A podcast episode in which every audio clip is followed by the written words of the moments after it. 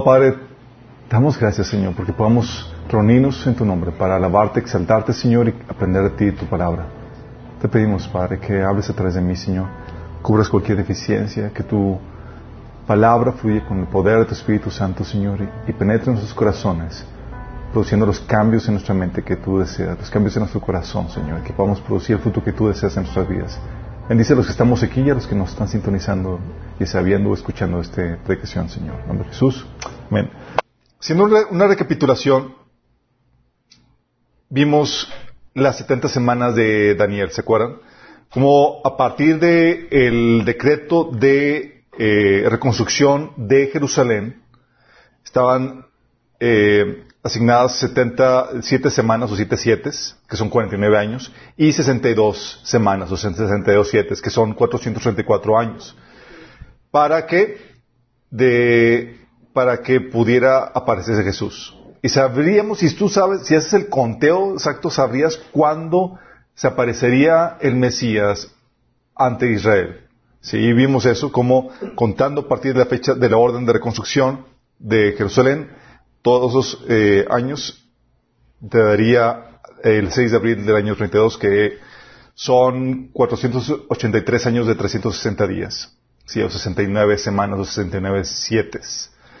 Entonces eso lo vimos, cómo se cumplió la perfección. Vimos que después de las 62 semanas se le quitaría la vida al Mesías, ¿se acuerdan? Se destruiría el templo y la ciudad, que sucedió en el año 70. Se abría el paréntesis de la iglesia. Estamos todavía en ese paréntesis. Y quedaba pendiente, ese paréntesis se cierra con el rapto. Vimos la sesión pasada, ¿se acuerdan? ¿Cuándo se va a cerrar el paréntesis? Cuando nos vayamos. Nosotros somos el paréntesis. Se cierra el paréntesis y vuelve otra vez a enfocarse todo, todo alrededor de Israel. Digo, no que Dios ahorita no esté trabajando con el pueblo de Israel, sí, pero en su agenda perfecta todavía no se está llevando a cabo. Bien, entonces sucede el rapto, hay un espacio de tiempo indefinido que no sabemos cuánto tiempo vaya a ser, en el que el anticristo va a tener la oportunidad de manifestarse, comenzar su carrera política y posicionarse dentro del futuro gobierno mundial. Una vez posicionado, firma un convenio, un tratado con el pueblo de Israel por siete años, que son, y ahí comienza la última semana de Daniel, o los últimos siete años profetizados de Daniel para completar las, las 70 semanas. El anticristo, a mitad de los siete años, quita, eh, eh, eh, prohíbe los sacrificios, las ofrendas, y pone un ídolo o una imagen eh, en el lugar santísimo. Que ese ídolo es el que menciona la Biblia que se le va a dar vida. ¿Se acuerdan? Eso lo vamos a ver más adelante. ¿Y qué sucede?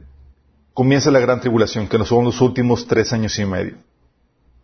El pueblo, el, anticristo se abalanza contra, contra, el pueblo de Israel y hacia el final de, los tres años y medio llegamos nosotros mientras que el anticristo nos está esperando con todo el batallón para darnos la bienvenida.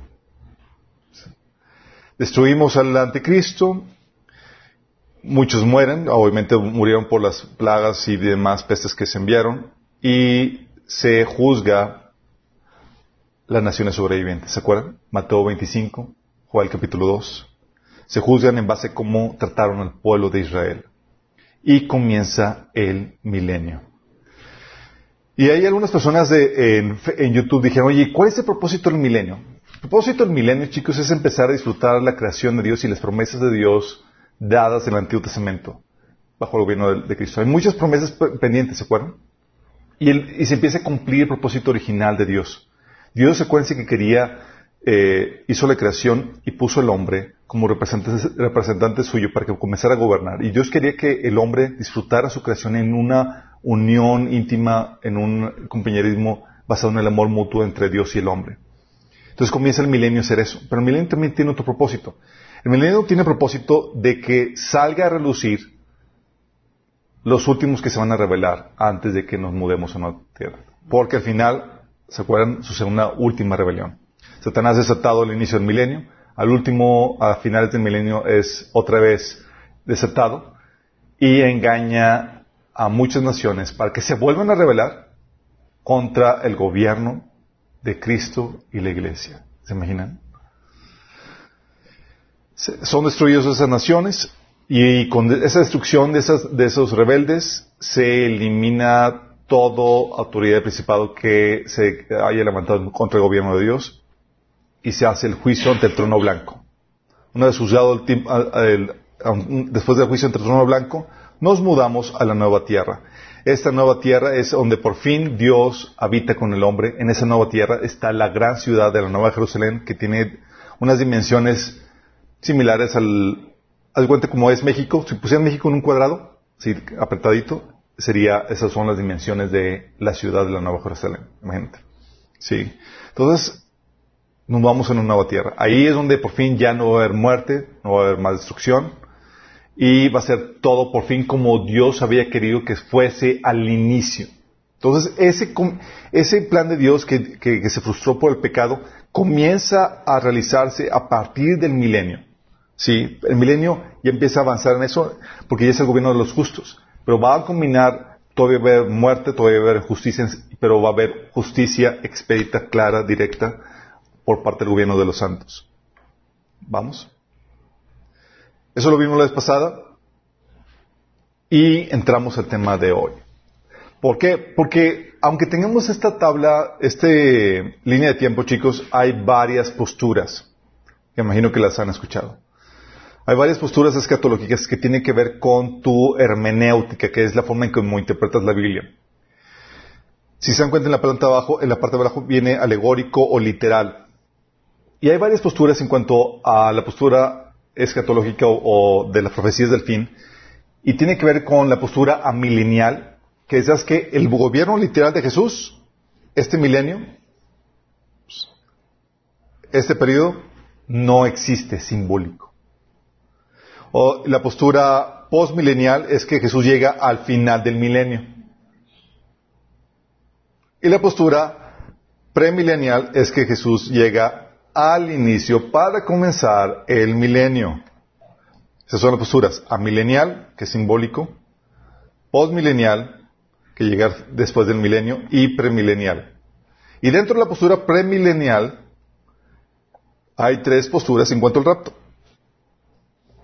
El, que el rapto puede ser después de la tribulación, en medio de la tribulación y antes de la tribulación. ¿A ustedes cuál les gusta más? Después, seguramente.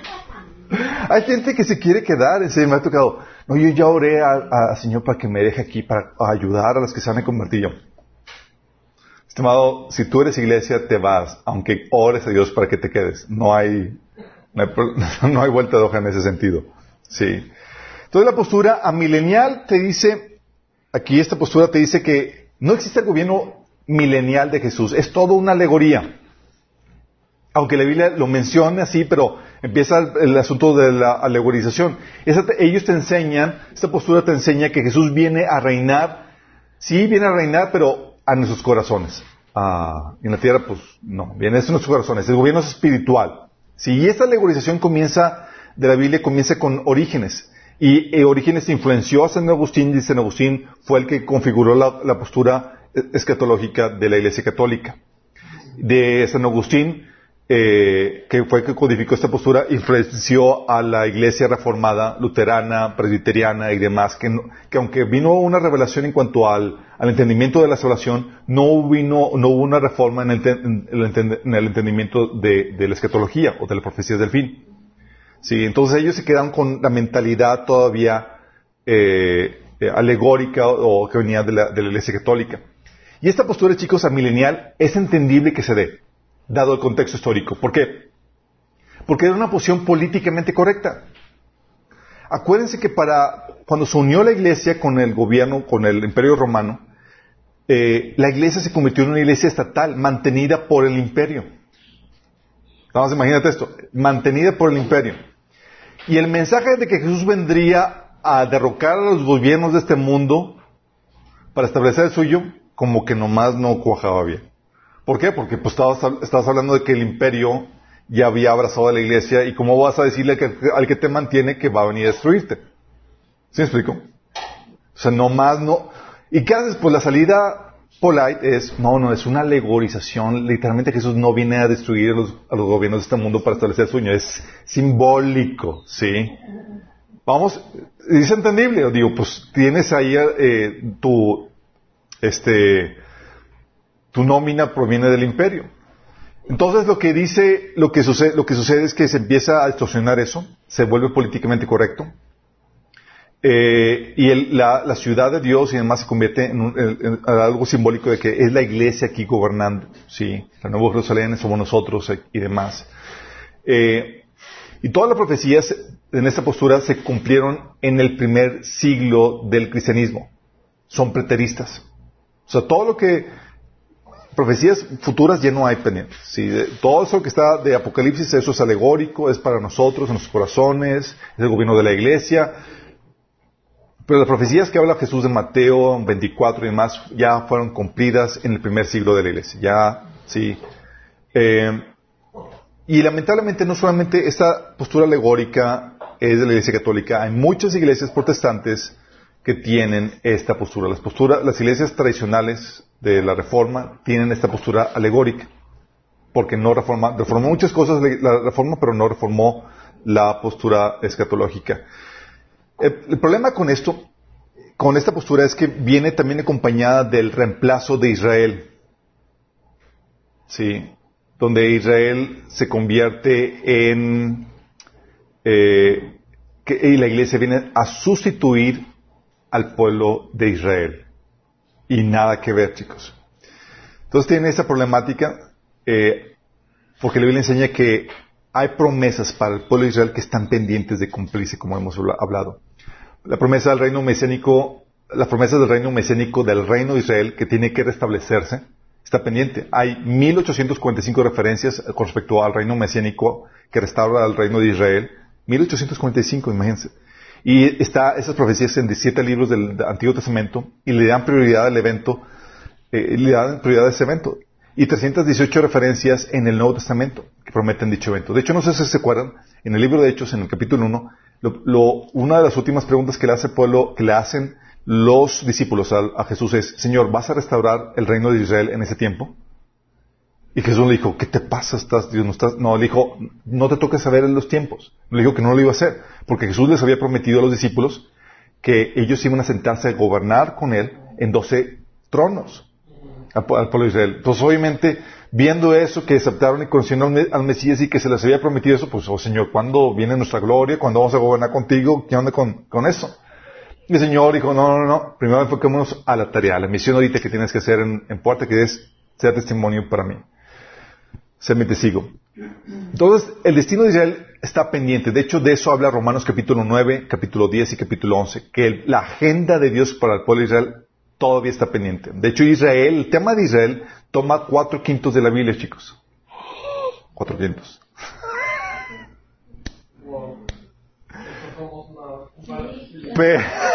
somos un paréntesis, exactamente, chicos.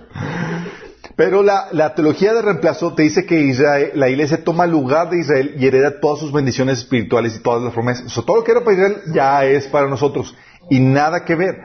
Eh, no distinguen la diferencia entre Israel y la iglesia cuando tienen diferentes orígenes, diferentes propósitos y diferentes destinos. Y vamos a ver eso más adelante. Y hace no solamente la teología del reemplazo, hace esta postura milenial, hace eh, eh, niega la agenda pendiente de Dios, profética para el pueblo de Israel, que abarca gran parte de la Biblia, sino que convierte a Dios en un mentiroso. Por eso es muy delicado. ¿Por qué? Porque hay pactos que Dios estableció con el pueblo de Israel y la descendencia física de Abraham que son de índole perpetuo, tanto con, con este Abraham y su descendencia como con David y su descendencia. Y si Dios viola sus pactos perfectos con el pueblo de Israel, no tenemos ninguna confianza de que no lo hacer con nosotros. Sí, entonces estamos diciendo primero que Dios es mentiroso y que no puedes confiar en él. ¿Me explico? Y esta teología antisemita, chicos, que niega, la, que niega eh, niega la agenda de Dios pendiente para el pueblo de Israel y que niega toda la temática de Israel para sustituirle con la iglesia, pone las bases del antisemitismo que se dio en los primeros siglos y que se agravó con el, con el, eh, con Hitler en, el holocausto que sucedió. Porque puedes trazar una línea desde San Agustín hasta los campos de, de concentración, la línea de influencia. Hitler citaba personajes protestantes, chicos. San Agustín, incluso Lutero, que tenía algunos escritos antisemitas diciendo que los judíos eran de lo, de lo peor. ¿Sí? ¿Por qué? Porque, como les digo, si vino revelación, vino entendimiento con respecto a la salvación y fueron salvos, pero pues no hubo un entendimiento completo de la Biblia y es normal. Dice la Biblia que la, la, senda de los justos es como la luz de la aurora que va en progreso hasta que el día es perfecto. O sea, nuestro entendimiento va avanzando. Hoy sabes muchas cosas que al inicio de tu camino cristiano no sabías.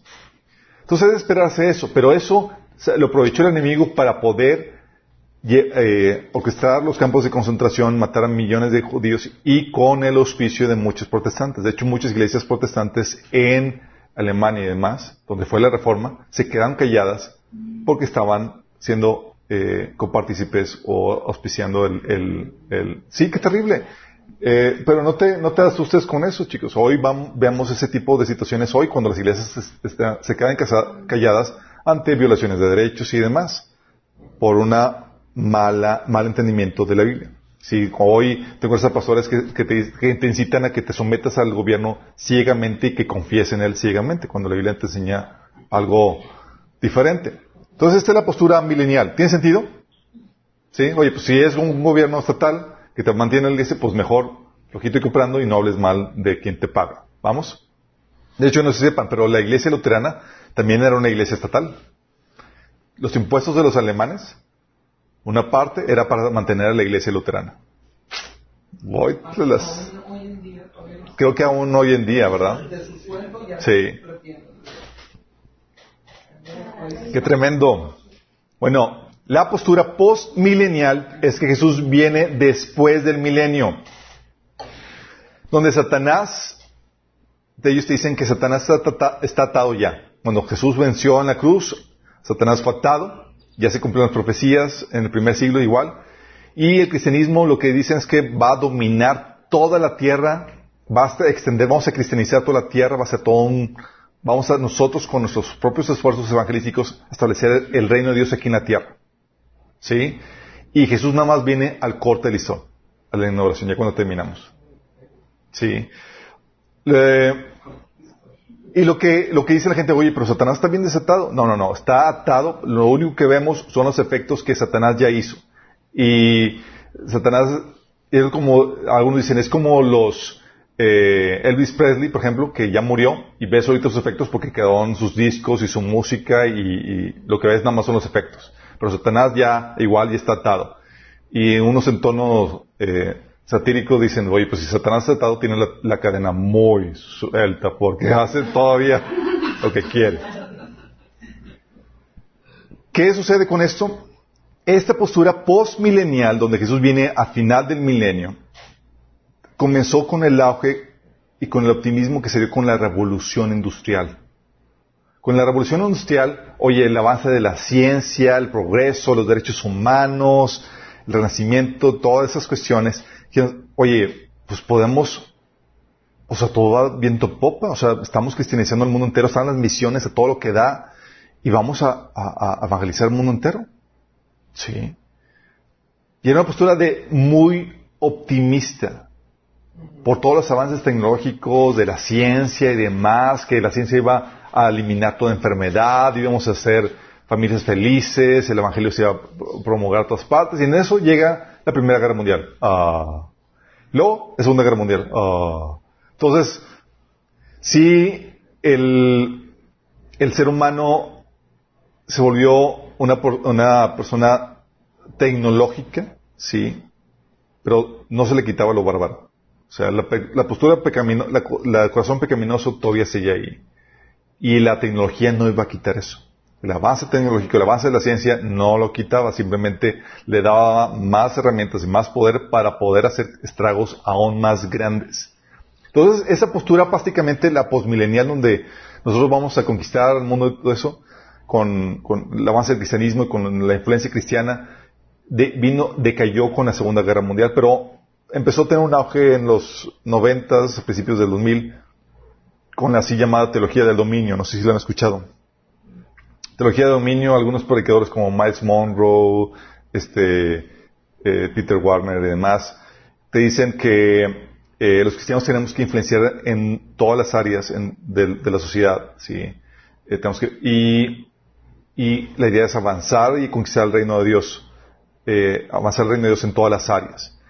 Y eso es cierto, chicos, eso es verdad. Los cristianos tenemos que influenciar en nuestras áreas de dominio. Tenemos que ser luz y sal. El Señor habla claramente acerca de eso. Y de hecho, en el taller de, de, este, eh, del reino y tu propósito, hablamos acerca de eso.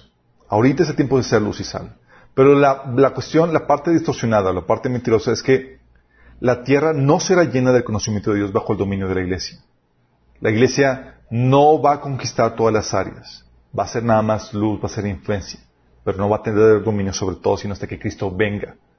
Sí, porque el reino de Dios se va a establecer, se va a implementar a la fuerza. Nosotros acuérdate que estamos, somos luz, somos sal, sí, pero lo que hace la iglesia es que retarda la pudrición del mundo, no elimina la pudrición. ¿Sí? ¿Sabes qué hace la sal en la Biblia? Sí, antes no había refrigeradores, usaban la sal para preservar los alimentos. lo que hace como el refri, oye, el refri lo que hace es que retarda la pudrición, pero no la elimina. Te vas a encontrar cosas podridas en tu refri. Lo mismo nosotros. Lo que hacemos es que retardamos la pudrición, pero no la eliminamos. Y la Biblia también menciona que hacia el final de la era de la iglesia las cosas van a estar en muy mala condición. Sí. Entonces, esta es la postura postmilenial.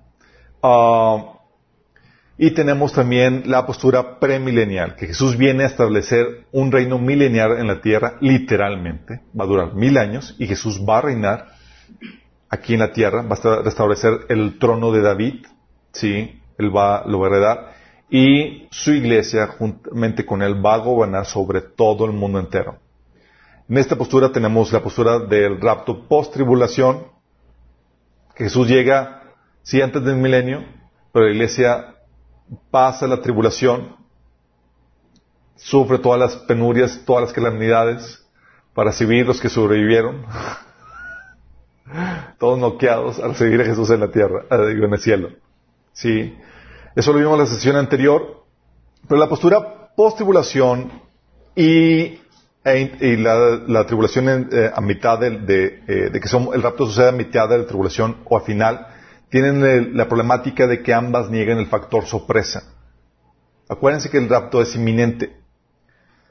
Y nosotros podemos saber con exactitud cuándo vendrá Jesús, gracias a la profecía de Daniel 9. ¿Se acuerdan? Firman los, el tratado, comienza en los siete años. A partir de ahí, pones el cronómetro, en siete años, veamos al Señor. A tal punto que Satanás, mejor dicho, el anticristo y sus ejércitos, están listos esperando a Jesús. ¿Se imaginan? ¿Y quién le dijo? Sabíanlo, porque es la parte predecible. El mundo, aparte, va a estar completamente advertido con todas las catástrofes y señales, como lo habíamos platicado la pasada. O sea, si ya al final, las últimas copas, nada se imagínense, se muere todo ser vivo y todo flora y fauna de los mares. Todos ríos contaminados, todo mal. Todas las ciudades destruidas por el terremoto. Y si acaso no, eso no te advirtió de que algo de, que el fin del mundo ya viene y que Jesús ya está por aparecer, se apaga el sol y la luna. Si ya eso no te espanta y no te advierte de qué onda con eso, nada lo hace. Pero la Biblia dice que si va a estar la gente asustada, al punto que dice que los reyes en el mundo se van a esconder entre las grietas y en las cuevas, diciendo que, nos, eh, eh, que, nos liberará de la ira del Cordero. ¿Se acuerdan? Génesis capítulo 6. Entonces el anticristo va a saber cuándo va a venir. Esta postura pretribulacional e intertribulacional que dice que viene a la mitad, niegan el factor sorpresa. También llegan, eh, o sea, con eso estamos hablando que niegan la doctrina de, la inminencia. Eh, porque acuérdate que eh, si decimos que llega, que va Jesús va a venir hasta el final de la tribulación, nada más piensa en eso. Dice, oye, ¿crees que Jesús va a venir al final de la tribulación? ¿Tú entonces podrías esperar que Jesús viniera ahorita? No. Porque al final de la traducción te va a faltar un montón de señales. Que, oye, la, abominación desoladora, que parece que el anticristo, que sucedan todos los, juicios. Tú no podrías esperar a Jesús ahorita. ¿Y Jesús, qué cuál fue la orden de Jesús? La orden de Jesús es que lo esperes todo el tiempo. Y si lo debes esperar todo el tiempo es porque Jesús puede venir en cualquier momento. Y esta postura niega eso. Dices, oye, para, para, la gente que tiene esta postura es, bueno, si lo debes esperar todo, debes tener la actitud de esperar todo el tiempo aunque sepas que no va a venir ahorita. Entonces Jesús estaba ahí dando un mensaje engañoso. ¿O cómo está la cosa? No, no es así. O sea, no podemos, si tienes esa postura, no podrías esperar a Jesús hoy porque todavía hay una serie de requisitos que deben de cumplirse. Entonces, ni Pablo, ni los apóstoles, ni Jesús sabían lo que estaban hablando. Porque Pablo lo estaba esperando. De hecho, una de las cosas, uno de los de las burlas que le hacen a Pablo es que Pablo creía que iba a ser atado en sus días. Dicen, no es que Pablo no sabía. No, no, no. Sabía y sabía de más. Por eso lo estaba esperando. Sabía que el rapto es inminente. Porque si, si el Señor viene al final, no lo puedes esperar porque tienes que esperar los cataclismos que, te, habían platicado, pero tienes, tiene que venir primero el anticristo, tiene que pasar toda la tribulación y la gran tribulación. Y a partir de va a matar a todos los que crean en él. ¿a quién se va a llevar? Entonces imagínate, o sea, va, a venir anticristo, va a eliminar a todos, van a venir las catástrofes, hambre, eh, ráfagas solares que queman a la gente, eh, mueren todos los animales del, del mar, eh, granizo que destruyen todas las, eh, granizo de 34 kilos, destruyen, destruyen todas las ciudades y persecución a todos los creyentes. Y luego dice la palabra en 1 Tesalonicenses 4, 18 que al, al, anímense unos a otros con esas palabras.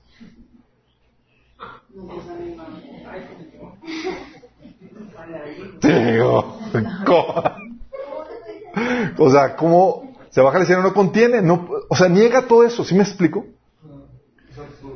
Es completamente absurdo. O sea, alégate, Señor, y ven. No, que no venga. Digo yo. Es que primero viene el anticristo, y luego viste todas las plagas y todas las copas y todo lo que... O sea, qué terrible. Y aparte, esta postura no, estas posturas no distinguen la, lo que habían platicado, la ira de Dios que son los juicios que derrama y la ira de Satanás. Es que nos dice que tenemos que ah, estar dispuestos a, sufrir por Cristo y más. Sí, sufrir porque eso está excelente, chicos. Y siempre debemos estar dispuestos a hacer eso. Pero la persecución que es la, ¿se acuerdan? Habían platicado, como fuente de Satanás y, su, y la ira de, de Satanás se descarga sobre la iglesia. La fuente de Satanás y el objeto es la iglesia. Y, lo, y la iglesia lo ha sufrido a lo largo de toda la historia a manos de, judíos, de los emperadores romanos, de la Inquisición, de gobiernos ateos como Rusia, Cuba, Irán, Corea del Norte, a manos de organizaciones ateas que, que persiguen a los cristianos. Esa es la persecución que todos debemos estar dispuestos a sufrir por causa de Cristo. Sí. La ira de Dios, en cambio, la fuente de Dios, el objeto son los rebeldes. Y la tribulación, chicos, es Dios derramando su ira sobre el mundo que lo ha rechazado. ¿Ves la ira de Dios derramada a la humanidad en el diluvio? Pero antes de que derramara el diluvio, que eh, rescató a los judíos.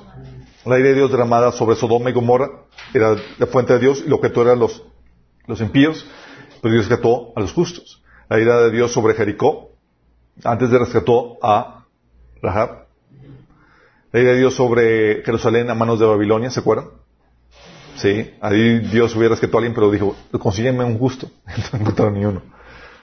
O, la ira de Dios sobre Jerusalén en el año 70, ¿se acuerdan? Pero Dios rescató a los cristianos que escucharon la, advertencia de Jesús. Y lo mismo pasa ahora. La ira de Dios sobre, el mundo que se va a desatar a partir de, los juicios de Apocalipsis 6 hasta el 19, Dios habrá sacado la iglesia previo a eso. ¿Sí? Aparte se nos prometió que la iglesia no experimentaría la ira de Dios. Apocalipsis tres días dice, por cuanto has guardado la palabra de mi paciencia, yo también te guardaré de la hora de prueba que ha de venir sobre el mundo entero para probar a los que moran sobre la tierra. Te va a guardar, chicos. Va a venir sobre la hora de prueba que venir sobre tal nación, sobre una nación, sobre dos naciones, no, sobre toda la tierra. Oye, si va a venir sobre toda la tierra, ¿cómo me va a guardar? Te va a sacar de la tierra. Primera Tesalonicenses 5.9 dice, porque no nos ha puesto Dios para ira, sino para alcanzar salvación por medio de nuestro Señor Jesucristo el día de ira, el día donde los juicios de Dios se empiezan a derramar, Dios no vamos a estar aquí. No nos puso Dios para sufrir eso. Y aparte habíamos platicado, la Israel y la iglesia son que mutuamente excluyentes. Somos un paréntesis. Rechaza Dios, eh, rechaza Israel a Dios y se abre el paréntesis. ¿No quieren Mesías? Ok, se abre el paréntesis. Y el paréntesis, el paréntesis va a durar hasta que se complete el número de gentiles que dan de forma parte de la iglesia. Se completa, partimos y vuelve otra vez a enfocarse todo a el pueblo de Israel. Romanos 11, 29, 25 dice, mis amados hermanos, quiero que entiendan este misterio para que no se vuelvan orgullosos de ustedes mismos. Fíjate, sabía que la iglesia corría el riesgo de volverse orgulloso, de que denigrar a Israel por pensar que ya todo gira alrededor de nosotros. Y aquí te dice, ¿no? Parte del pueblo de Israel tiene el corazón endurecido, pero eso solo durará hasta que se complete el número de gentiles que aceptarán a Cristo. ¿Hasta cuándo? Hasta el número de gentiles que se complete. Entonces todo Israel será salvo. Y aparte, habíamos platicado cómo puede la iglesia venir con él sin antes no es raptada. Alguien dice, no, es que ese, ese mismo día nos lleva y nos trae. No, pues.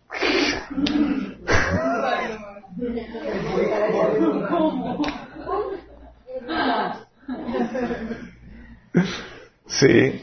Uh, pero, como les comento, si bien al final eso contradice la doctrina de la inminencia. Sí. Uh, y aparte, ¿por qué, va, ¿por qué va a venir Cristo si el anticristo elimina a todos los creyentes gentiles? Eso lo habíamos platicado. Apocalipsis 12, 17, Daniel 7, 21, Apocalipsis 13, 7, Primera Tesalonicenses 4, 15. Eh, digo, todos los pasajes anteriores hablan de que el anticristo vence a los, a los santos gentiles, a los creyentes gentiles, y los elimina. Sí. Y el número es enorme. Apocalipsis capítulo 7 habla acerca de eso. Y Primera Tesalonicenses 4, 15 menciona a Pablo que los que estemos vivos en el día del Señor, va a haber iglesia viva cuando el Señor venga. Y el relato de Apocalipsis te dice que elimina con todos. Sí. Uh, al punto exactamente. Y aparte lo que habíamos platicado, si viene el Señor al final, cuando Israel es salvo, ¿quién de Israel va a poblar el, el milenio? Porque si Israel es salvo al final y es raptado con Cristo, porque entonces vuelven inmortales. Y le dice que si eres hijo de la resurrección, no te puedes casar. Sí. No, no, no te preocupes, va, va, va. Entonces, oye, si todo Israel es raptado al final, ¿cómo se van a multiplicar? Y la Biblia dice que se van a multiplicar como lejos durante el milenio. Se va a crecer la población de Israel, va a ser, se van a celebrar bodas y va a haber niños jugando otra vez sobre los parques y demás. Entonces, no, no concuerda. Pero hay gente que dice, no, es que la, la, la pretribulación, sí, la pretribulación este, eh, la pretribulación sí cumple el requisito de que es sorpresa y cumple la inminencia, puedes esperar en cualquier momento. ¿Sí? Entonces cumple con los requisitos, la sorpresa y la inminencia. El mundo va a pescar la sorpresa y nosotros tenemos que esperar en cualquier momento porque no hay ningún requisito previo que lo que tenga que, que tenga que precederlo. Pero hay gente que dice, pero eso es algo nuevo, eso surgió en los 1800 por tal teólogo, bla, bla, bla, y no puede ser porque históricamente nunca se creyó eso.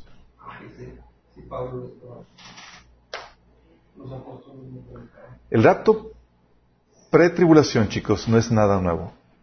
Es algo que la iglesia primitiva enseñaba. La epístola de Bernabé, en el siglo, en el primer siglo, habla del rapto pre-tribulación.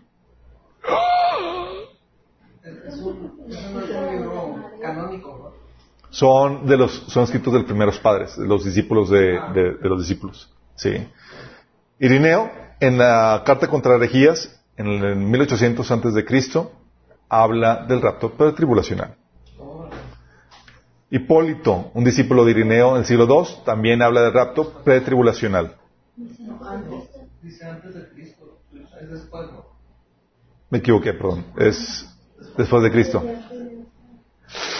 Sí, es después de Cristo. Gracias por, por sí, después de Cristo. Ok.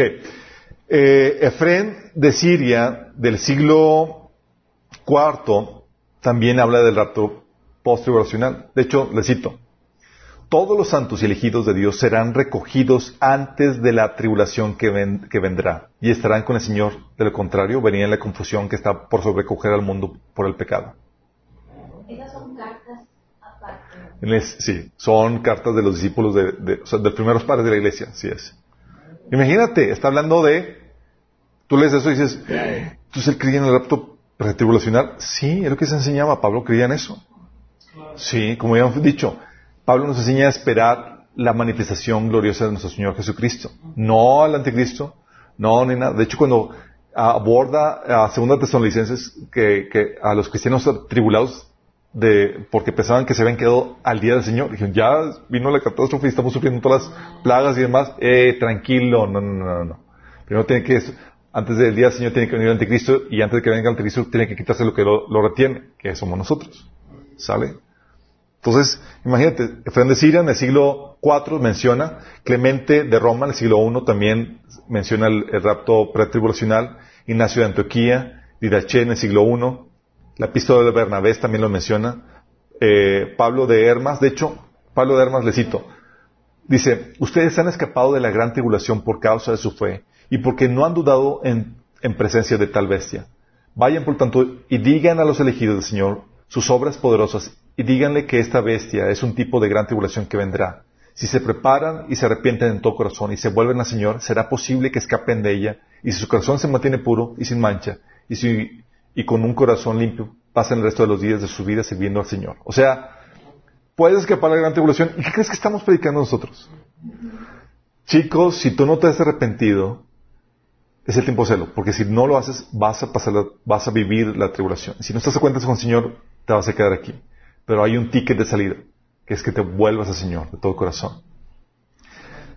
Entonces, trato de la tribulación, los primeros padres de la iglesia lo enseñaban. No es algo inventado en el siglo y aparte la iglesia la, Biblia lo enseña claramente. ¿sí? Entonces puedes trazar esta creencia a lo largo de la historia, pero se popularizó en el siglo XIX.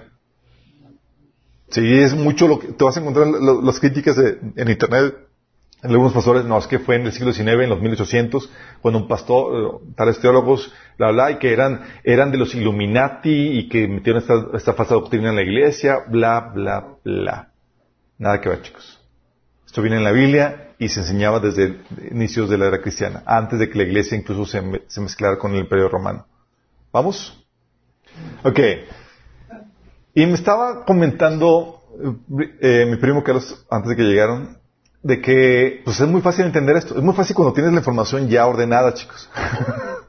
sí, por cuando no, no ve los detalles. Y uno de los principales problemas y, de confusión, áreas de confusión, está en, los pasajes de Mateo 24 y Lucas 21, que son los, los pasajes donde Jesús habla de, del desenlace final. ¿sí?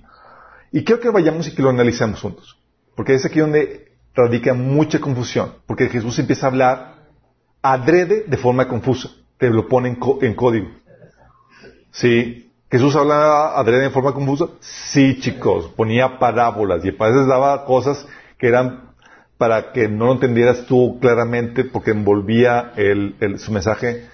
Eh, pero lo vamos a lo vamos a, a, y lo vamos a, vamos, vamos a, clarificar eso si nos fijamos en los detalles y vamos a poner mucha atención en los detalles. Vamos a Mateo capítulo 24. Aquí se lo voy a poner. Ok, dice, cuando Jesús salió del templo y se iba, se acercaron sus discípulos para mostrarle los edificios del templo. Ok, este pasaje, chicos, de Mateo 24, es prácticamente el mismo que el de, el de Mateo. Digo, este pasaje de Mateo es prácticamente el mismo que Marcos menciona en su carta. ¿Sale? Tú ves Marcos y Mateo y está hablando básicamente lo mismo.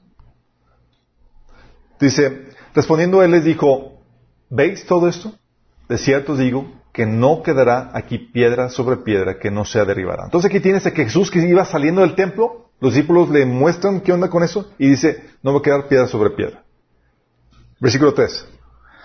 Y estando él sentado en el monte de los olivos, los discípulos se le acercaron aparte diciendo, dinos cuándo serán estas cosas, qué señal y qué señal habrá de tu venida y del fin del siglo. Ok. ¿Dónde están ahora? ¿Los discípulos dónde están? En el versículo 3. En el monte de los olivos. Ya no están en el templo, están en el monte de los olivos y se les acercaron los discípulos. Marcos te dice quiénes se le acercaron. Se le acercó Pedro, Jacob, Juan y Andrés, los cuatro hermanos. ¿Sale? O sea, era petit comité. El discurso de Lucas, en cambio, cuando lo leamos, vamos a ver, se llevó a cabo en el templo y en las multitudes. ¿Vamos? Estamos hablando entonces dos cosas diferentes de ahí. Nada más que si no te fijas en los detalles, tú dices, ah, pues es lo mismo. No, no, no. Vamos a checar los detalles. Eh, por otro lado, aquí la interrogante, a diferencia de Lucas, es diferente. Aquí está preguntando cuándo será la señal de su venida y el desenlace final del fin del, siglo. ¿Vamos? En Lucas es cuándo va a ser la destrucción del templo. Y vamos a ver quién ve con eso. Entonces dice versículo 4, respondiendo Jesús les dijo, mirad que nadie os engañe. Fíjate, aquí menciona que será un tiempo caracterizado por el engaño. Y si ahorita podemos experimentar eso, chicos, lo estamos viviendo. Hay engaño, desinformación en todo. O sea, ya no sabes qué creer de todas las noticias. ¿Sí? Y la Biblia menciona que eso iba a ser así. Entonces dices, oye, estamos viviendo eso. Hay mucho engaño, de hecho. Luego empieza, Mateo 25 dice, digo, el versículo 5 dice, porque vendrán muchos en mi nombre diciendo, yo soy el Cristo y a muchos engañarán. Y oiréis de guerras y rumores de guerras. Mirad que no os turbéis porque es necesario que todo esto acontezca, pero aún no es el fin. Porque, porque se levantará nación contra nación y reino contra reino y habrá pestes, hambres y terremotos en diferentes lugares. Y todo esto será Principio de dolores. Ok, chicos, todo esto que leímos, los versículos, caracterizado por falsos cristos, guerras, rumores de guerras, hambres, pestes, eh, terremotos. ¿Cómo se le llama? Principio de dolores. ¿Vamos? Digamos, eh, eh, entendiendo las diferentes partes de, ese texto. Entonces, ok, principio de dolores, ¿cómo se, ¿cómo se caracteriza? Se caracteriza por falsos cristos, profetas, eh, guerras, hambres, pestes, terremotos. ¿Sale? Y también se caracteriza por eso. Dice, entonces, es muy importante ese entonces. Dice entonces, os entregarán a tribulación y os matarán y seréis aborrecidos de todas las naciones por causa de mi nombre. Entonces, te está diciendo que esta persecución es cuando? Durante este periodo conocido como principio de dolores. Y es por mano de todas las naciones. Es decir, no va haber una nación donde, ah, pues me están persiguiendo aquí, pues me voy a otra nación. No es todas. ¿Vamos? En Lucas, en cambio, te habla de una persecución que es antes del principio de dolores. Pero si no ves los detalles, Tú piensas, ah, pues persecución, y te mencionan las mismas características, pero tú, tú dices, es lo mismo. No. Lucas dice antes del principio de dolores. Aquí dice entonces, durante el principio de dolores. Y esta persecución, la de Lucas, vamos a ver más adelante, está realizada principalmente por los judíos. Te dice que los entregarán a sinagogas. Es diferente. La persecución aquí en Mateo se da durante el periodo conocido como principio de dolores o también conocido como como la tribulación que se extiende para incluir la gran tribulación, chicos, el cual es previo a la venida de Jesús. ¿Sale?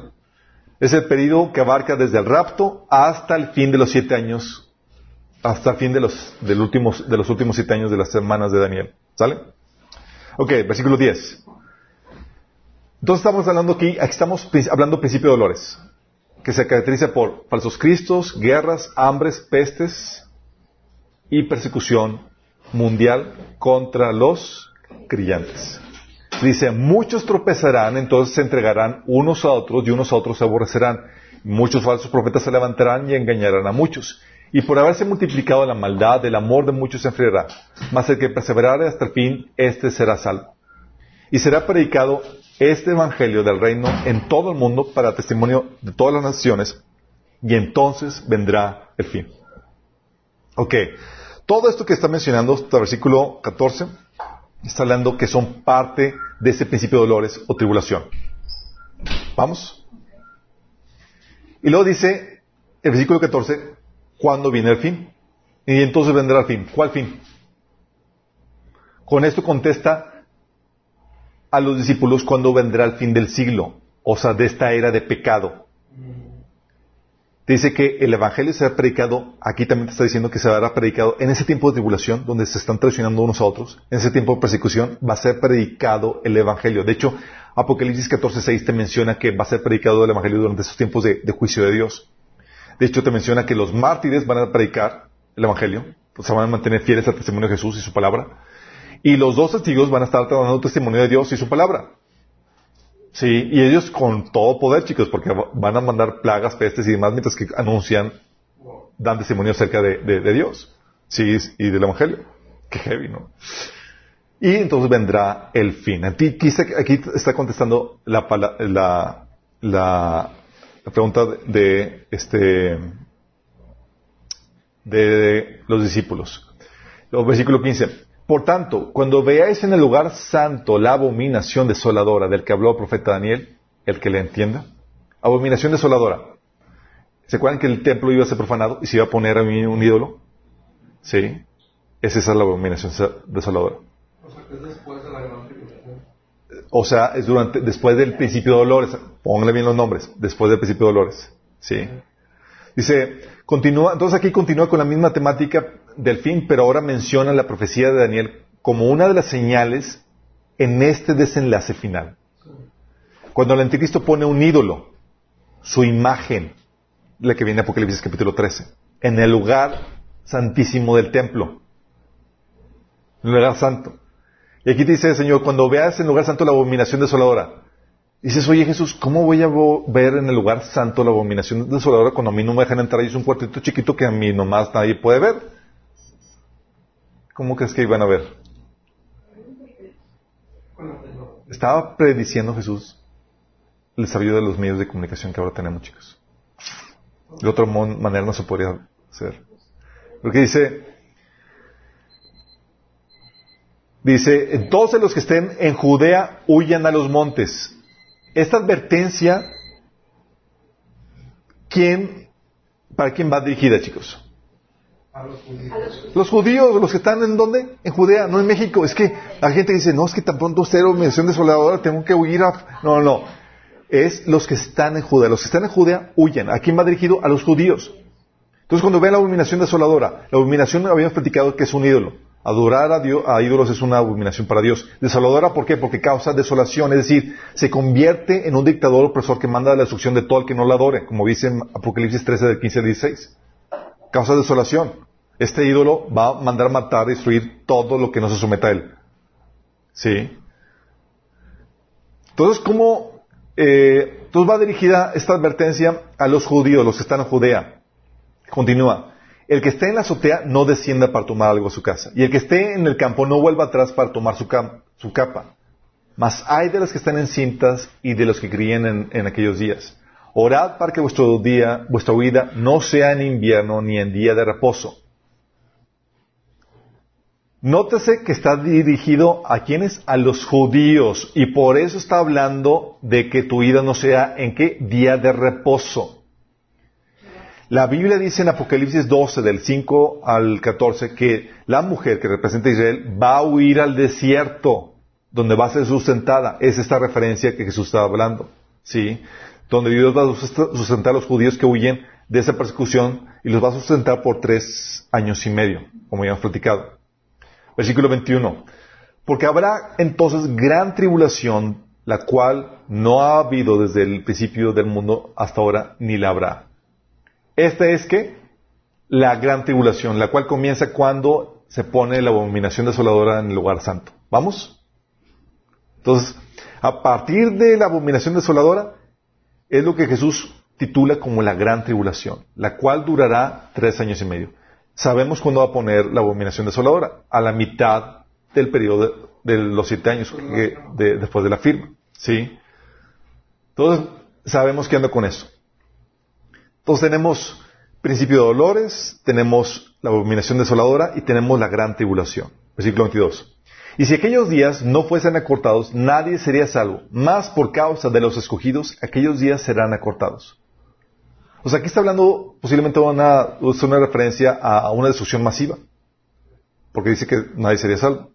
O una referencia a que si no se ese cortado ese periodo de la gran tribulación, el anticristo lograría eliminar al remanente judío, destinado a salvación.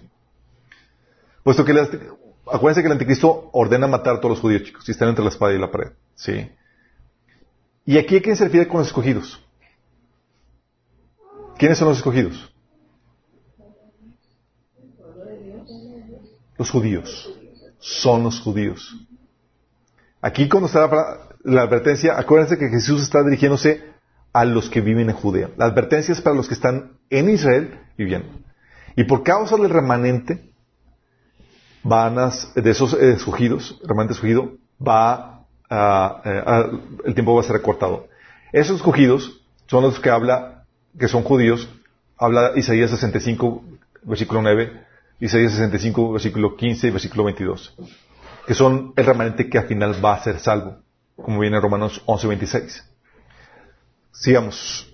Versículo 20. Ay. Ya se me trabó esto. Ay.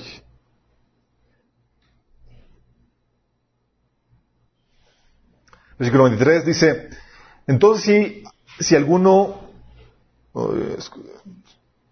sí, entonces si alguno os dijere, mirad, aquí está el Cristo, o mirad, ahí está, no lo creáis. Porque se levantarán falsos cristos y falsos profetas y harán grandes señales y prodigios, de tal manera que engañarán, si fuese posible, aún a los escogidos. Fíjate, aquí está advirtiendo el versículo 23 de falsos cristos. Es una advertencia contra la aparición del anticristo, el pseudocristo. Acuérdate que el anticristo se va, a presentar como si fuera el Mesías, Salvador. Pero recordemos que Jesús dice que en Hechos 1.11 se nos recuerda que Jesús va a venir así como se fue. ¿Se acuerdan? Estaban viendo cómo se había ascendido. Dice, eh, varones, que se están viendo allá. Dice, ese mismo Jesús que ascendió va a regresar de la misma forma. Entonces, si tú no ves que el Mesías desciende, no es. Y luego menciona el versículo 24 de grandes señales y prodigios. Y estas señales y prodigios es de las que habla en 2 Tesalonicenses capítulo 2, que el anticristo va a ser levantado con grandes señales y prodigios. De hecho, Apocalipsis 13 habla de que el falso profeta hace señales y prodigios a la vista de todo el mundo, incluso hace caer fuego del cielo sobre la tierra, así como lo hizo el profeta Elías. ¿Sí? Y va a engañar si es posible, a los escogidos.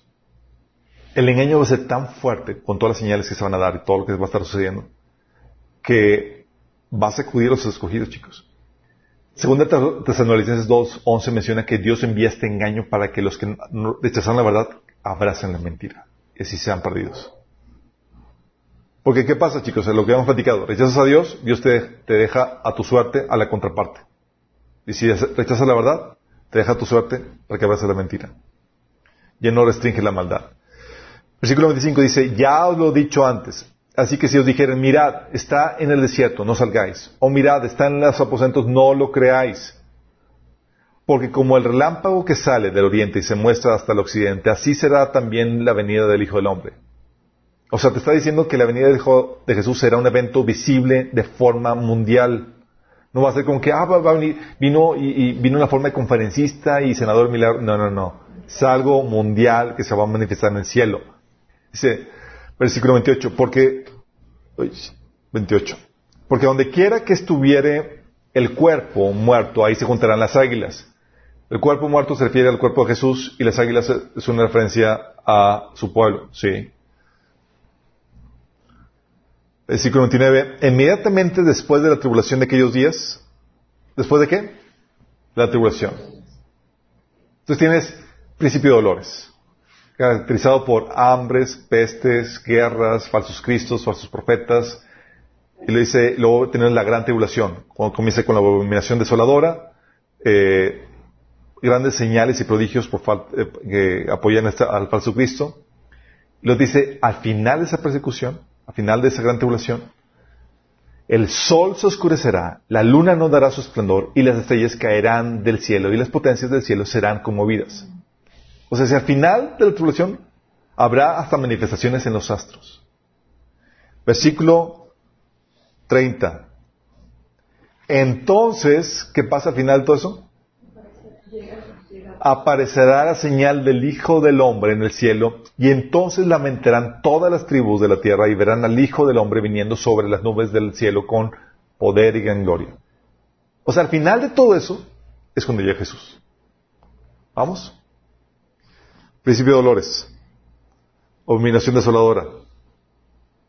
Eh, gran tribulación. ¿Sí? Y al final los escurecen los, sol, los astros y entonces aparece Jesús. Dice, versículo 31, y enviará a sus ángeles con gran voz de trompeta y juntará a sus escogidos de los cuatro vientos desde un extremo del cielo hasta el otro.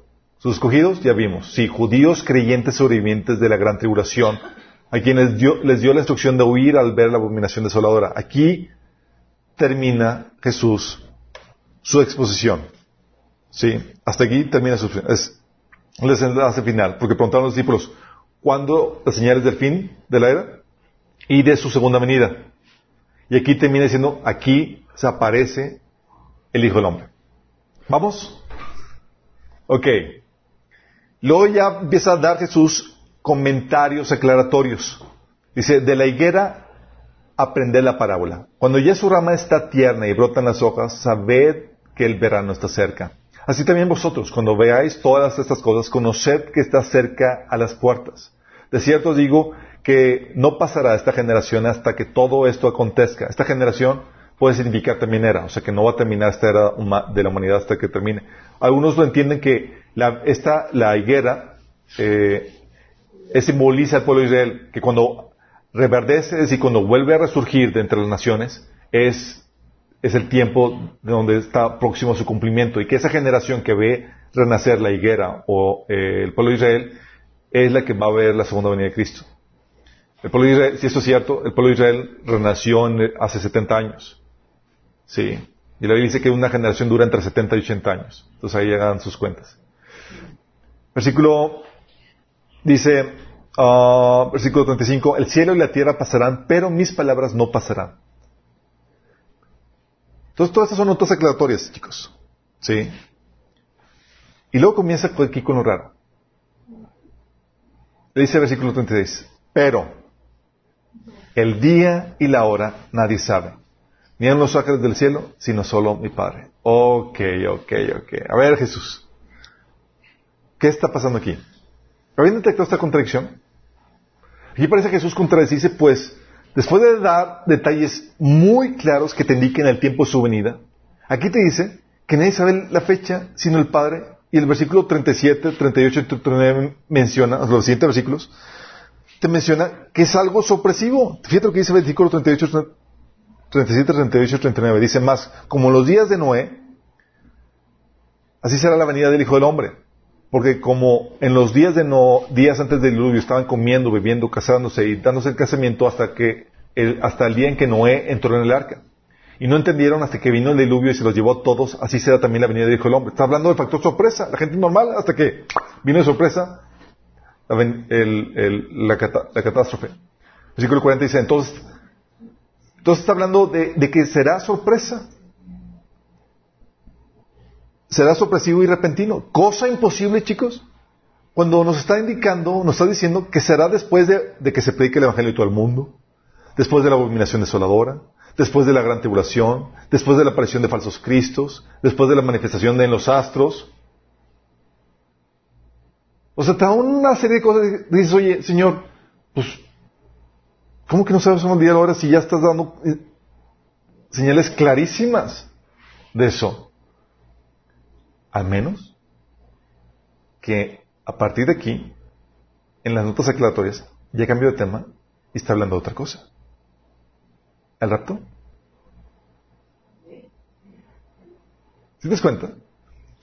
Como no distinguen aquí esta contradicción, piensan que todo lo mismo, que va a ser sorpresa hacia el final, cuando ya vimos que es imposible que sea sorpresa. Que va a ser sorpresa que va a, va a encontrar al anticristo y demás de sorpresa, cuando el anticristo va a estar preparado para recibir a Jesús con todo el batallón. Aquí Jesús ya cambió de tema, chicos. Ya terminó de dar, de dar instrucciones a los discípulos, pero le da una nota aclaratoria para decirle a los discípulos, pero ustedes tienen que esperarlo todo el tiempo. Sí, que la venida del Señor, que se compone de dos partes, la parte sorpresiva y la parte predictiva. El rapto es la única parte de su segunda venida que tiene el elemento sorpresa y que no tiene ningún evento requisito que lo, que lo anteceda. Entonces, versículo 38, 37 38 dice, Mas en los días de Noé así será la venida del Hijo del Hombre. Porque como en los días antes del diluvio, estaban comiendo, bebiéndose, bebiendo, casándose y dándose en casamiento hasta el día en que Noé entró el arca. Y no entendieron hasta que vino el diluvio y se llevó a todos. Así será también la venida del Hijo del Hombre. Estarán dos en el campo, el uno será tomado y el otro será dejado. Órale, te está diciendo que esta parte sorpresiva va a estar acompañada de gente desapareciendo. Dos mujeres estarán moliendo en el molino, una será tomada y la otra será dejada. O sea, está acompañada este elemento, este factor sorpresa de gente desapareciendo. Luego te dice, versículo 43, pero sabed esto, que si el padre de familia supiese a qué hora el ladrón habría de venir, velaría y no dejaría minar. Por lo tanto, también vosotros estad preparados, porque el Hijo del Hombre vendrá a la hora que no pensáis. ¿Sí entiendes la aparente contradicción? Por un lado, no lo puedes esperar. porque te está diciendo un montón de señales. Te dice, primero, principio de dolores, luego la, la abominación desoladora, persecución, huye y demás, y después de esto se van a apagar los, astros y entonces va a aparecer el Hijo del Hombre. Y aquí, de que termina eso, te empieza a decir que es sorpresa y nadie sabe. Y va a ser sorpresa para el mundo entero. Y que tú esperas todo el tiempo. Tú le dices, ¿se está contradiciendo? No se contradice, está hablando de dos asuntos diferentes. Estas notas al final, después del versículo, a partir del versículo 32, son notas aclaratorias para los creyentes que parten antes. Es el rapto del que está hablando. ¿Vamos? Si vamos entendiendo la contradicción que, les veo. Dice, um, Por tanto, también vosotros, versículo 44, también estad preparados porque el Hijo del Hombre vendrá a la hora que no pensáis. ¿Quién es el siervo fiel y prudente, el cual puso su Señor sobre su casa para que le dé el alimento? Es una advertencia, chicos, para quién? Los siervos, los cristianos, no para, no para los judíos.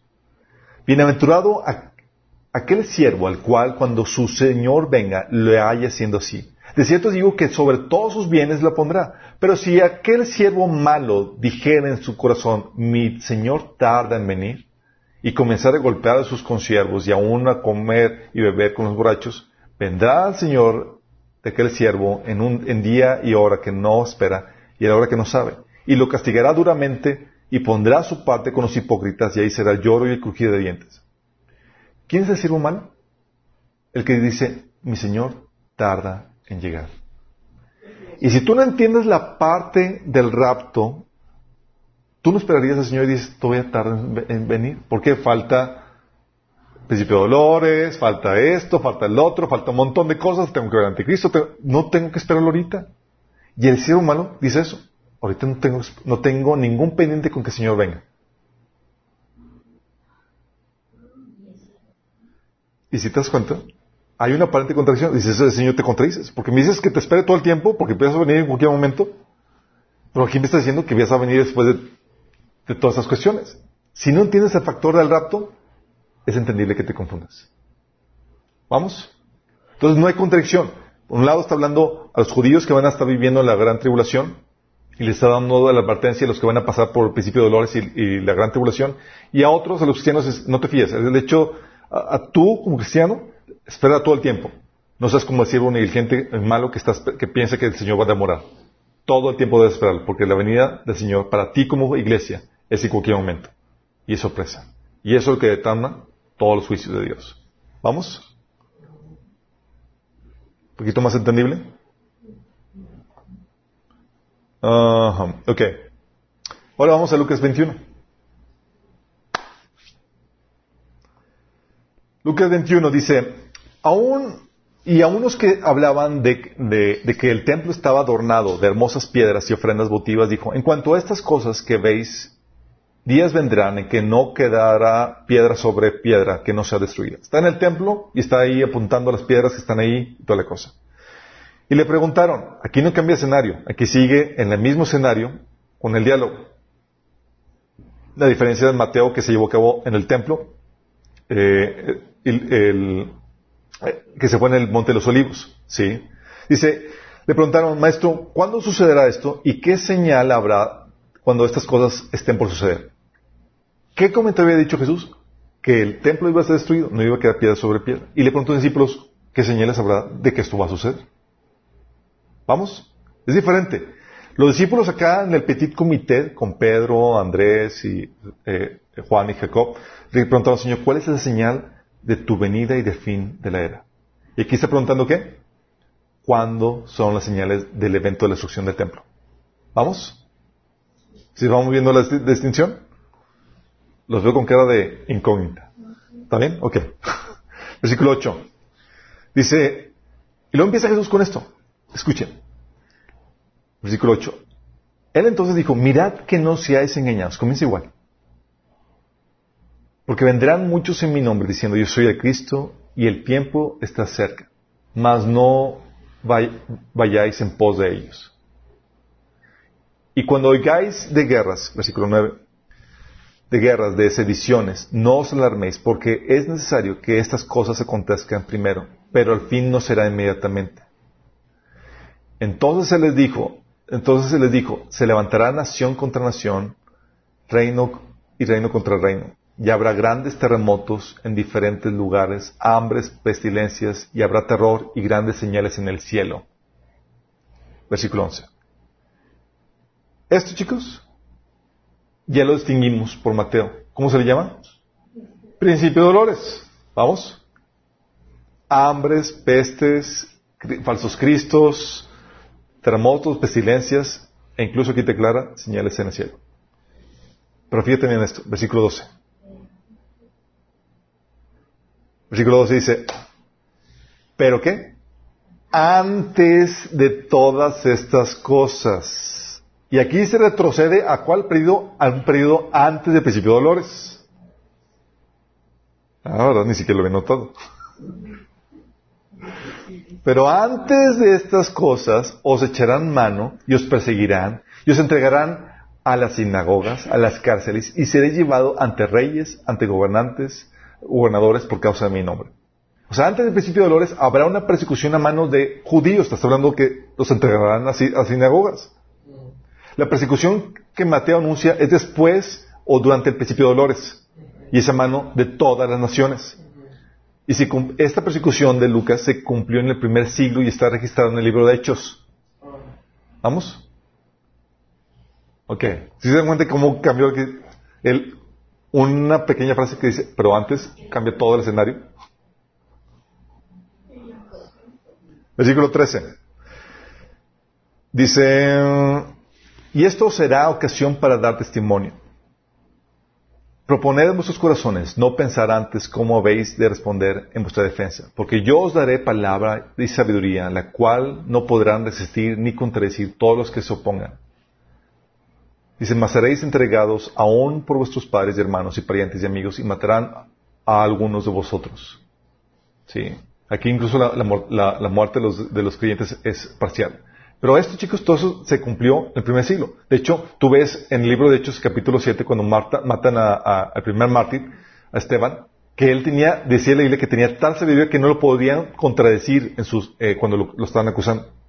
Imagínate.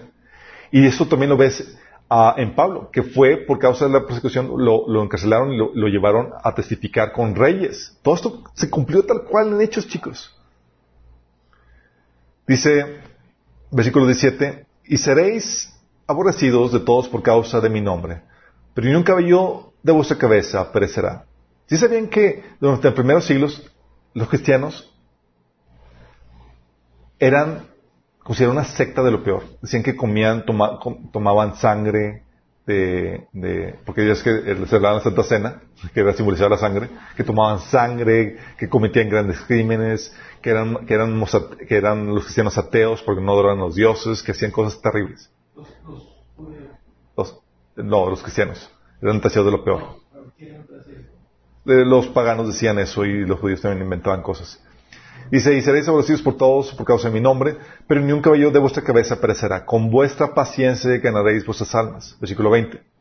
Cuando viereis a Jerusalén rodeada de ejércitos, sabed entonces que su destrucción ha llegado. Aquí contesta la pregunta de cuándo va a venir a ser destruido el templo, que fue ese punto que estaban, discutiendo. Que sucede antes del principio de dolores. ¿Vamos?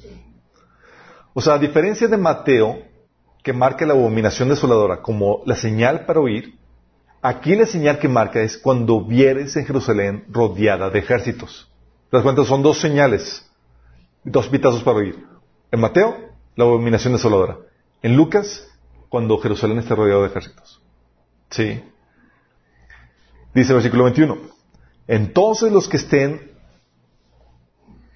los que estén en Judea huyan a los montes y los que, y los que en medio de ella váyanse y los que estén en medio, ah, y los que estén en los campos no entren en ella. Ok, aquí está medio complejo el asunto. ¿Por qué? Jesús dice que cuando esté rodeada los de, ejércitos, huyan. ¿Y cómo huyo cuando está rodeado de ejércitos? Ok, señor, aquí una cuestión técnica. Como que se te chispoteó. O sea, lo ve rodeado de ejércitos y huye al campo y demás. Dices, ok, eh, ¿cómo? O sea, por la tele. o sea, ¿cómo puedes huir de Jerusalén si está rodeado de ejércitos? Bueno, la Biblia nos, nos enseña, la historia nos enseña cómo sucedió esto. Vespasiano fue el general que rodeó a Jerusalén con los ejércitos romanos. Pero, ¿qué crees? Estaba, tenía rodeado Jerusalén y en eso el emperador romano muere. Y se tuvo que retirar a Roma. Y Vespasiano se convierte en emperador y delega a su hijo Tito la toma de Jerusalén un año después. En este intervalo es lo que le dio la oportunidad a los cristianos judíos de huir de la ciudad. Murieron más de un millón de judíos, pero ni un solo cristiano. Según Eusebio, un historiador cristiano de, los primeros siglos, estos cristianos huyeron a Pella. Eso viene en el libro de Eusebio, libro 3, eh, capítulo 5, 1. ¿Sí das cuenta lo fuerte de esto? Entonces aquí está hablando de dos cosas diferentes, Mateo y Lucas. Aquí está hablando de la destrucción de Jerusalén y les dio la advertencia. Rodeme, cuando vean rodeados de ejércitos, huyan. Y tal cual como dio Jesús la advertencia, sucedió. Vieron los ejércitos rodeados. Dijeron, chicos, es pitazo para irnos de aquí. Jesús nos advirtió. Viene en el libro de Lucas. Ok, perfecto. Cuando vimos, eh, se retiran los ejércitos y huyen a Pella. Todos los judíos cristianos, creyentes. Versículo 22. Porque estos días son días de retribución para que se cumplan todas las cosas que están escritas. ¿Qué cosas están escritas? Acuérdense lo que vimos. Daniel 9:26 profetizó la destrucción del templo y de la ciudad. ¿Se acuerdan? En el paréntesis, se mata el Mesías y se destruye el templo y la ciudad. Y eso Jesús también lo corroboró en Lucas 19:43 al 44, cuando dijo que iba a ser destruida Jerusalén. Dice el versículo 23, Mas hay de los que estén en cintas y de los que críen en aquellos días, porque habrá gran calamidad en la tierra e ira sobre este pueblo. Nota que aquí no instruye las mujeres embarazadas que huyan, sino que solamente se lamenta sobre ellas y sobre todo el pueblo. ¿Te das cuenta? Sí. Versículo 24. Y caerán a filo de espada y serán llevados cautivos a todas las naciones, y Jerusalén será hollada por los gentiles hasta que el tiempo de los gentiles se cumpla. Y fue cumplido, chicos, tal cual. Jerusalén ha sido pisoteada por los gentiles y los, los se conoce como la diáspora. Los judíos fueron llevados a todas las naciones hasta 1967, cuando pudieron tomar control de nuevo de la ciudad en la guerra de los seis días. Pero aún así, podríamos decir que sigue siendo pisoteada por los gentiles porque los musulmanes con su mezquita no se les permite construir el tercer templo. O sea, todavía hay dominio gentil sobre Jerusalén.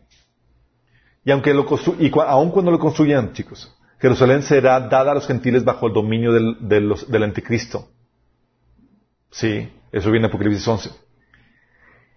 ¿Qué entiendes de esto? El tiempo de los gentiles es diferente a la plenitud de los gentiles. Este versículo 24 te habla de el tiempo de los gentiles es el tiempo en el que los gentiles tienen dominio sobre, sobre Jerusalén. ¿Cuándo va a ser quitado? Hasta que Jesús venga. En la segunda venida. Sí. Cuando quita el dominio de los gentiles por completo para establecer su reino. Entonces, una cosa es el tiempo de los gentiles y otra cosa es la plenitud de los gentiles. La plenitud de los gentiles es el tiempo, es el, cuando se completa el número de creyentes que han de ser salvos y van a formar parte de la iglesia. ¿Vamos? Sí. Ok. Entonces, el tiempo de los gentiles se cumple hasta la segunda venida cuando Jesús libra a Jerusalén del dominio gentil. Pero fíjate bien en esto. Se va de la, de la destrucción de Jerusalén, dice, comienza el tiempo de los gentiles. Y dice, hasta que se cumpla el tiempo se traslada desde la destrucción de Jerusalén hasta la segunda venida, chicos. ¿Sí te das cuenta cómo? ¿Sí? Y comienza, el versículo 25. Entonces, ¿cuándo? Cuando dice el tiempo de que se cumpla eh, el tiempo de los gentiles, entonces habrá señales en el sol, en la luna, en las estrellas y en la tierra angustia de las gentes confundidas a causa del bramido del mar y de las olas. ¿Se acuerdan que una de las plagas de Apocalipsis es que se destruye toda flora y fauna del mar? No extraño si eso sucede. Entonces, entonces te está diciendo, es decir, eh, cuando el tiempo de los gentiles se cumple, aquí nos trasladamos ya a la persecución, de la persecución de los primeros siglos hasta el tiempo de la segunda venida. Sí, y estas señales, eh, aquí empieza a hablar de las señales en los astros, tal como Mateo también lo mencionaba. Sí. Dice, versículo 26, desfalleciendo los hombres por el temor y la expectación de las cosas que sobrevendrán en la tierra, porque las potencias de los cielos serán conmovidas.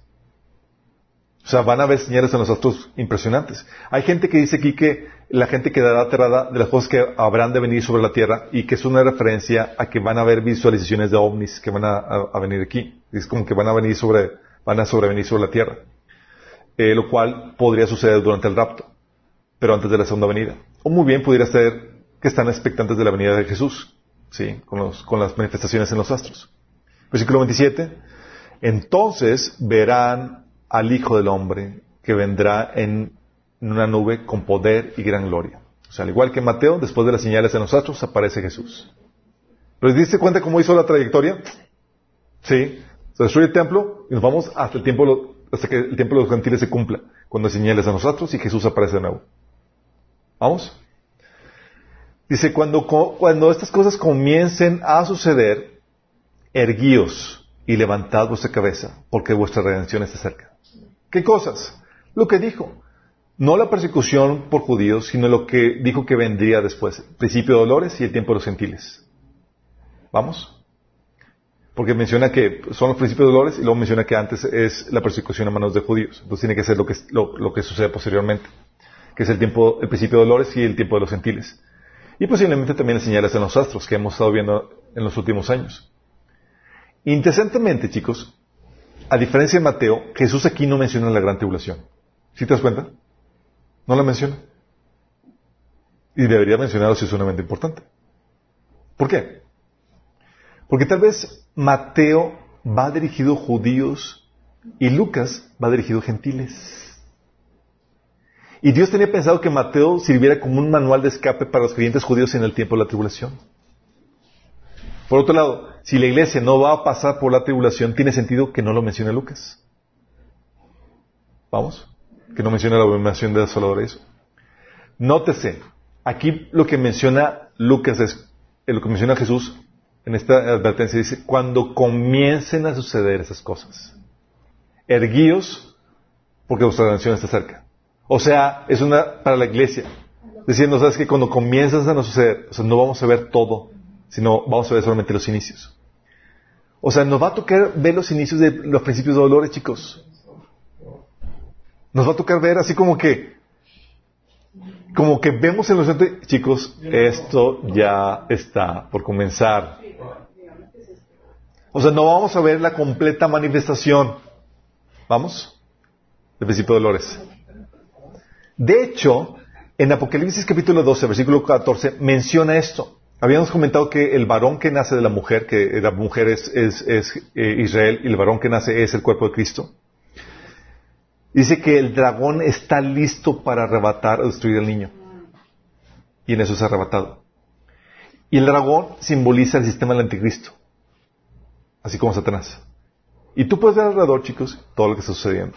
Y tú puedes ver que está listo para que comience una persecución mundial masiva en contra de los creyentes. Al punto que ahorita ya es, ilegal que tú te reúnas en la iglesia, que tú tengas eh, reuniones, que, etcétera. Sí. ¿Vamos viendo? Entonces dijo, versículo 29, también les dijo una parábola. Mirad la higuera y todos los árboles. Cuando ya brota, brotan, viéndolo, sabéis por vosotros mismos que el verano está ya cerca. Así también vosotros, cuando veáis que suceden estas cosas, sabed que eh, está cerca el reino de Dios. O sea, aquí Jesús nos está diciendo, podemos discernir la temporada. Es lo que estás diciendo. O sea, para que te digas, ve las señales, te diciendo, puedes usar discernimiento. Hay gente que dice, no, pero siempre han dicho que, que Jesús viene. Sí, debemos estar siempre expectantes, pero hay una generación donde iba a haber señales como las que estamos viendo ahorita, que nos iban a alertar de su venida. Podemos discernir la temporada, mas no la fecha. Y sabemos que estamos en la temporada, en la víspera de la venida del Señor. Versículo 32. De cierto os digo que no pasará esta generación hasta que todo esto acontezca. Como lo mismo que les había comentado. Para muchos, la higuera es símbolo del pueblo israel y que cuando vuelve a renacer, puedes contar una generación. Para, eh, eh, no pasar una generación sin que venga el Señor. Versículo 33. El cielo y la tierra pasarán, pero mis palabras no pasarán. Mirad también por vosotros, mismos y vuestros corazones no se carguen de glotonería y embriaguez y los afanes de esta vida y venga de repente sobre vosotros aquel día. Aquí está dando advertencia a los cristianos. Porque como un lazo vendrá sobre todos los que habitan sobre la tierra. Son advertencias del rapto, chicos. 36. Velad pues, velad pues en todo tiempo orando que seáis tenidos por dignos de escapar de todas estas cosas que vendrán y estar de pie delante del Hijo del Hombre. Fíjate lo que te dice. Te dice que cuando veas los comienzos, el Dios porque vuestra salvación está cerca. Y aquí te dice que puedas, que vas a poder escapar de esos periodos, lo que viene. O sea, escapar de las cosas que vendrán y estar de pie delante del Hijo del Hombre, ¿a qué le suena? Al rato. O sea, ¿cómo puedes escapar? Bien, la respuesta está en primera de Tesalonicenses capítulo 4. Vamos a ser llevados por Jesús para estar con Él por siempre en, las nubes. Digo, vamos a recogerlo, a recibir a Jesús en las nubes para estar por siempre con Él. Fíjate la promesa dada a la iglesia de Filadelfia. En Apocalipsis 3.10 dice, por cuanto has guardado mi mandato de perseverar, de ser constante, yo por mi parte te guardaré de la hora de prueba que vendrá sobre el mundo entero para probar a los que viven sobre la tierra. Aquí, aquí está reiterando Jesús eso que puedes y podemos escapar de la hora de venir. ¿Se acuerdan que vimos, citamos algunos eh, eh, autores de los primeros tres siglos que están diciendo que creían en el rapto pretribulacional? O sea, que si te entregabas al Señor, podías escapar de lo que estaba por venir sobre el mundo entero. Y esa es la esperanza que tenemos, chicos. Por eso podemos estar gozosos de que el Señor ya viene. Por, eso, en medio de, del temor y lo demás, podemos decir, wow, ya mi redención está cerca. Y tú puedes ver que las cosas están ya empezando a dar, chicos. Sí. Tú puedes, puedes ver que ves principio de dolores que está a la puerta. Sí, con todo lo que está sucediendo. Entonces, con esto te da una idea de que estábamos hablando de cosas diferentes. Lucas se enfoca en la desolación de Jerusalén cumplida en el año 70 y la persecución de los cristianos del primer siglo. Por esto, chicos, hay mucha confusión. Como piensan que los dos pasajes son iguales, los preteristas dicen, ya se cumplió. Pues no, mi chavo, son, está hablando de dos cosas diferentes y Jesús está contestando dos cosas diferentes. Una está contestando cuándo va a ser la destrucción del templo y otro está contestando cuándo va a ser el fin del siglo y, la señal de su venida. ¿Vamos? Entonces son dos cosas diferentes. Y los patristas dicen, ah, son iguales los pasajes, nada más que se enfocan en Lucas, porque Lucas es muy claro que se cumplió en el año 70. Dices, ya se cumplió todo, chicos, ya. Y Apocalipsis es pura alegoría, o sea, ya es la venida del Señor en sus corazones y el extendimiento de la iglesia y bla, bla, bla. Cuando nada que ver. Sí. Y ten cuidado con la, la alegorización, porque cuando alegorizas cual, los límites para la, la alegorización son tu imaginación. Cualquier cosa que tu imaginación quiera va a poder encajar. De hecho, había un budista que decía que, decía que Jesús, hinduista, perdón, que, que, Jesús era hinduista y quería toda la filosofía hindú, y decía, es que la Biblia viene. Yo, ¿cómo que la Biblia viene? Pues yo la estudio. es que tú no lo has entendido porque es alegórico. Pero yo, déjame enseñarte cómo es y porque cuando eh, alegorizas, cualquier cosa queda. ¿Sí me explico? Y el principio que menciona la Biblia es el principio de la no alegorización, de la alegorización arbitraria, es decir, todo literal hasta que el pasaje te muestre que es alegórico o simbólico. ¿Sí? No es arbitrario que, ah, pues aquí ya alegorizo como yo quiera. No, no. Si no hay señales en el pasaje que, que muestren claramente que es alegórico o simbólico, tiene que ser literal. Vamos. Entonces, por esa cuestión, hay esa confusión. Y hay gente que dice que no, ya todo se cumplió, ya no hay que, no hay que esperar nada. Se cumplió ya en el año 70 y todo eso. Por eso esa confusión. Pero no. Lucas se enfoca en la, desolación de Jerusalén cumplida en el año 70 y la persecución de los cristianos del primer siglo. Y Mateo se enfoca en la desolación que vendrá durante el tiempo de la gran tribulación y en la persecución de los santos de la gran tribulación. Sí, a manos del anticristo. Ambos mencionan señales como principios de dolores, pero uno se enfoca en los eventos antes de dichas señales y Mateo se enfoca en los posteriores a dichas señales. Aparte de esto, ambos mencionan las señales en los astros previos a la venida de la aparición de Jesús. Puesto que Mateo se enfoca en eventos futuros, tiene sentido que hable de la gran tribulación y de la abominación desoladora, pues puesta por el anticristo en el lugar santísimo. Y puesto que Lucas se enfoca en la primera destrucción de Jerusalén, es normal que mencione la diáspora judía y el tiempo del dominio de los gentiles sobre, Jerusalén hasta el tiempo de la segunda venida. Hasta el desenlace final cuando van a suceder los astros de Jesús, los astros y la venida de Jesús. Los preteristas piensan que por el relato, de Lucas, que toda profecía, incluida la Mateo, ya se cumplió en el pasado. Pero si uno ve los detalles como lo vimos, podrás darte cuenta que un relato tiene un enfoque a nuestros ojos preterista, mientras que otro todavía pendiente por cumplirse. ¿Vamos? ¿Sí captamos cómo está la cosa? Entonces ya es como que, oye, Lucas, sí, Lucas va a tener parte gran parte ya se, ya se cumplió y parte está pendiente. Así en las notas. Ya es cuando ya habla, habla que se cumple el tiempo de los gentiles.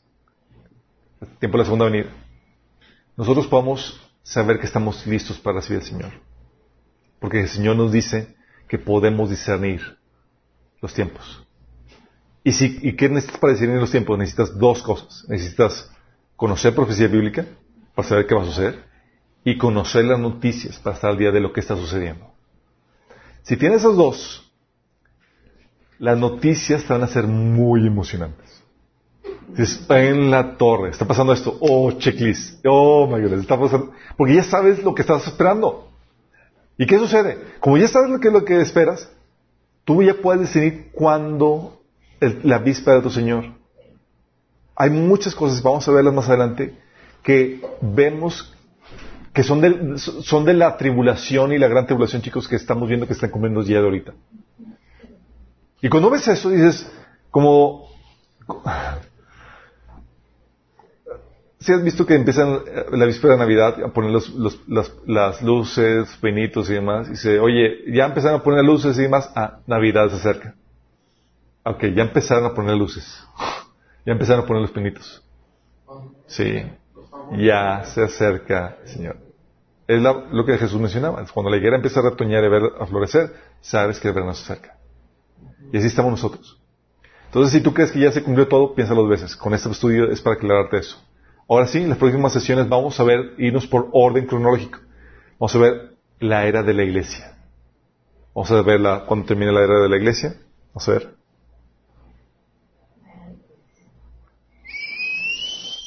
Vamos a ver esto, chicos. Ah, no. Vamos a ver dónde estás. Usted está aquí, exactamente. Vamos a ver la era de la iglesia. Esta era. ¿Cómo termina? El paréntesis. Porque la Biblia profetiza cómo va a terminar la era de la iglesia. Y no son palabras de aliento, chicos.